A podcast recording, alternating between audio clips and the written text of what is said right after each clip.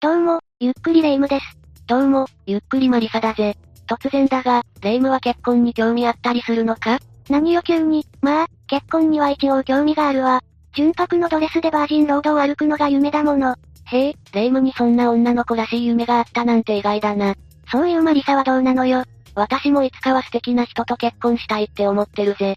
でも結婚する相手は慎重に選ばないと、大変な事件に巻き込まれる場合もあるんだ。大変な事件って、一体どんな事件なのか気になるわ。例えば、お見合いで結婚した相手が旦那さんの命を狙った事件があるぜ。どういった経緯でそんなことが起きたのか、詳しく教えてくれないというわけで今回は、インスリン保険金事件について解説するぜ。それでは、ゆっくりしていってね。まず、事件の概要について説明していくぜ。よろしくお願いするわ。 2004年4月1日のエイプリルフールに、当時52歳だった鈴木茂さんが、インスリンの過剰摂取で意識不明になってしまったんだ。うーん。意識がなくなるくらいの量って、どれくらいだったか気になるわ。それがなんと、通常の10倍にも及ぶ量だったんだ。 10倍ってそんなに危ない量なのああ、かなり危ないぜ。インスリンは血糖値を下げる働きがあるんだが、その量が多すぎると低血糖になってしまうんだ。ふむふむ。しかも重症レベルの低血糖は、脳へ重大なダメージを与える危険性だってあるぜ。じゃあ、10倍のインスリンを摂取した鈴木茂さんの脳は、きっと相当危険な状態だったんだろうね。その通りだ。鈴木茂さんは救急車で病院に搬送されたんだが、脳障害を起こして二度と意識が戻らなかった。そして植物状態となってしまったまま、5年後の2009年7月26日に59歳で亡くなってしまうんだ。なんてこと。だけど、どうして、鈴木茂さんはインスリンの過剰摂取をしたの実は、本人自らインスリンを摂取したわけではないんだ。本人じゃないってことは、もしかして誰かが鈴木茂さんにインスリンを摂取させたってこと鈴木茂さんの妻である鈴木しおりという女性が、大量のインスリン注射を投与したんだ。しかも彼女はインスリン注射を打つ前に、鈴木茂さんへ睡眠薬を飲ませていたぜ。夫を眠らせてから実行したってことね。信じられないわ。なぜ彼女はそんなことをしたのじゃあ事件の動機も含めて、鈴木しおりの人物像について説明していくぜ。鈴木しおりは、中国の国有交渉という場所が出身地の、中国人の女性だぜ。へえ、でも名前は日本人っぽいわね。彼女の本名は、C 円中、だ。夫である鈴木茂さんと結婚後、日本へ帰化して鈴木しおりと名乗るようになったぜ。そうだったのね。ちなみに鈴木茂さんと鈴木しおりが結婚するきっかけって何だったの1993年10月に行われた、お見合いツアー、がきっかけだ。このツアーで鈴木茂さんは中国を訪れて、鈴木しおりと知り合ったんだ。お見合いをするために、わざわざ海外へ行くなんて行動力あるわね。鈴木茂さんは農業検査官業を営んでいたんだが、農業って基本的に肉体労働だから、結婚するのを嫌がる女性って多いんだ。農業って結構大変なイメージがあるわ。それに当時の中国は経済的に貧しい家庭ばかりだったから、裕福な日本の男性と国際結婚をすることは憧れでもあったんだ。なるほどね。だから嫁不足で困っている日本人の男性と、日本へ嫁ぎたい中国人女性を引き合わせるツアーがあったのね。ああ、そうだ。そして鈴木茂さんと鈴木しおりは、知り合った翌年である1994年に入籍したぜ。ほう、トントン拍子に結婚が決まったのね。実はこの時、鈴木茂さんは43歳で、鈴木しおりは22歳という年の差結婚だったんだ。親子並みに歳が離れているじゃないの。それだけ年が離れている相手でも、鈴木しおりは結婚したいと思ったんだ。彼女は中国を出て、日本にある鈴木茂さんの家で、暮らすようになったぜ。そこでは最初、アキコ、と呼ばれていたんだ。あれ鈴木しおりって日本に帰化したんじゃなかったっけ彼女が帰化したのは、2003年だからな。それまでは秋に来日したから、アキコって名前が呼び名だったそうだ。なんだか単純な名付け方だわ。それにどうして本名じゃなく、別の名前をわざわざつけたんでしょうね。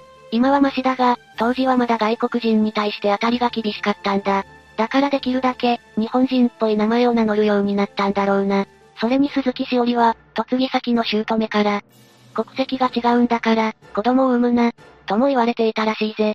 そんなこと言われていたのね。嫁姑の関係は、あまり良好じゃなかったってことだ。じゃあ、夫である鈴木茂さんとの関係性はどうだったの金銭面で揉めることが多かったみたいだな。鈴木茂さんはもともと倹約家で、家計を、きっちりと管理していたから、鈴木しおりが自由に使えるお金がなかったんだ。裕福な生活ができると思って日本に嫁いだのに、当てが外れてしまったのね。ああ。しかも夫の両親たちも、鈴木しおりが家の財産を狙っていると疑っていたから、無駄遣いしないように厳しく管理していたぜ。嫁ぎ先の家族全員からそんな扱いを受けたら、かなりストレスが溜まりそうだわ。そうだな。だが、とある不審な事件が、きっかけで夫の両親は亡くなってしまったんだ。え、何が起こったのじゃあ、その事件について詳しく説明していくぜ。1995年12月28日、鈴木茂さんの実家にある母屋が全焼して、彼の両親が変わり果てた姿になって発見された。何があったのしかも、その後の司法解剖で両親の死因について、驚くべきことが分かったんだ。一体どんなことが分かったのなんと両親には、考察と撲殺された跡が、それぞれ残っていたんだ。え、じゃあ火災が原因で亡くなったわけじゃないの両親は誰かに殺された後に、火をつけられたようだ。それに焼け跡からは、貴重品を入れた金庫や、焦げてしまった紙幣なども出てきたぜ。ってことは、金銭目当てで殺されたわけじゃないのね。ああ。さらに両親は犬を飼っていたんだが、見慣れない不審者が入ってきたりすると犬ってすぐに気づくだろまあ、吠えたりすることが多いわよね。でも飼っている犬には、特に異変がなかったんだ。だからこの事件は、頻繁に出入りしている、身内の犯行ではないかという疑いが出たぜ。確かに日頃から出入りしている身内なら犬も慣れているし、家へ侵入することもたやすいわね。そして身内の中で、両親を殺害する動機があると疑われたのは、鈴木しおりだった。彼女は普段から夫の両親と不仲だったからな。中国人ということで、姑からも嫌われていたみたいだもんね。ああ、彼女のことを快く思ってなかったみたいだ。警察も鈴木しおりが犯人だと目星をつけて、嘘発見器などを使って取り調べをしていたぜ。う、嘘発見器そんなもの使ってたの犯人であることを隠すために、嘘をつく可能性があるからな。鈴木茂さんは、取り調べがきつすぎて、しおりがかわいそうだ、と漏らしていたそうだ。鈴木しおりは両親を殺した相手かもしれないのに、鈴木茂さんはかわいそうって思ってたのね。親子ほど年が離れていたこともあって、鈴木茂さんは、鈴木しおりにちょっと甘かったみたいだな。ふむふむ。この事件って結局どうなったのそれが証拠が出なくて、迷宮入りとなったんだ。え、じゃあ、両親を殺した犯人は誰かわからなかったのそういうことになるな。なんだかモヤモヤするわ。未解決で終わってしまうとすっきりしないよな。しかも前傷事件の後に、彼女は傷害事件を起こしているんだ。傷害何をしたの ?2003 年10月18日、鈴木しおりは、寝ていた鈴木茂さんに、沸騰した妙ガチャをかけたんだ。沸騰してるってことは熱湯じゃないの。そんな危険なものを寝ている人にかけるなんて、どうかしてるわ。正気の沙汰とは言えないぜ。鈴木茂さんは、全治5ヶ月の重傷を負ってしまったんだ。治るのに半年近くかかる傷って、相当しんどいわよ。鈴木しおりは鈴木茂さんに恨みでもあったの二人の間には金銭トラブルが絶えず、夫婦仲が最悪だったんだ。だからって、傷害事件を起こすくらい揉めるのはどうかと思うわ。ただでさえ、夫の両親を殺害した疑惑があって怪しいのに、問題ばかり起こすのはやばいんじゃないの彼女はいろいろと怪しいところがある人物だったからな。いろいろと怪しいって、どういうこと実は、鈴木しおりには裏の顔があったんだ。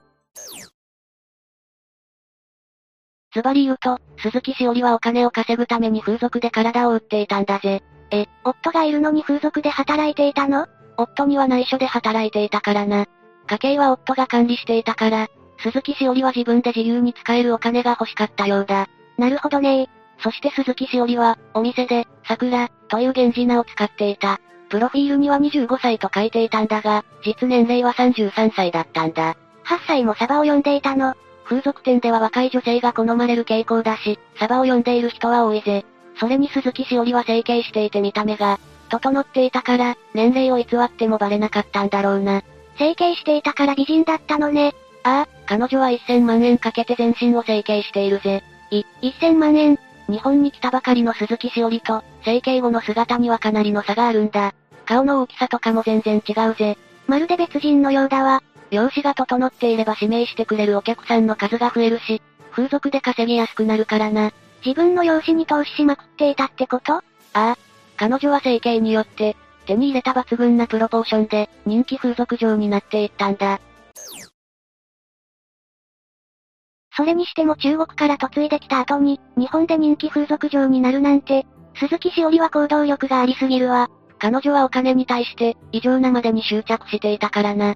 中国人の女性を、日本人男性に斡旋し、結婚させることで金銭を受け取ることもしていたぜ。結婚相談所みたいな感じああ、鈴木茂さんと一緒に夫婦で行っていたぜ。けど男性側が写真で、選んだ女性とは違った人が来たりして、問題になっていたそうだ。いやいや、そりゃ別人が来たら問題になるわよ。男性は紹介された女性としぶしぶ結婚したんだが、うまくいかずに離婚したぜ。そんな適当なことしていたの。鈴木しおりの方は、この斡旋料でかなりの収益を得たようだ。ほぼ詐欺にしか見えないわ。お金を稼ぐためには手段を選ばないって感じがするな。さらに、鈴木しおりが夫にインスリンを投与したのも、保険金が目的だったと言われているぜ。じゃあ、事件の動機は金が欲しかったってことね。その通りだ。鈴木茂さんがインスリンの過剰摂取で植物状態になった後、鈴木しおりは、口座からお金を引き出そうとしたからな。しかもそれだけじゃなくて、鈴木茂さんが所有する土地も売ろうとしていたんだ。なんてやつなの。だが、鈴木しおりはお金を手に入れることはできなかった。どうして実は、鈴木茂さんが生前に遺言を残していたぜ。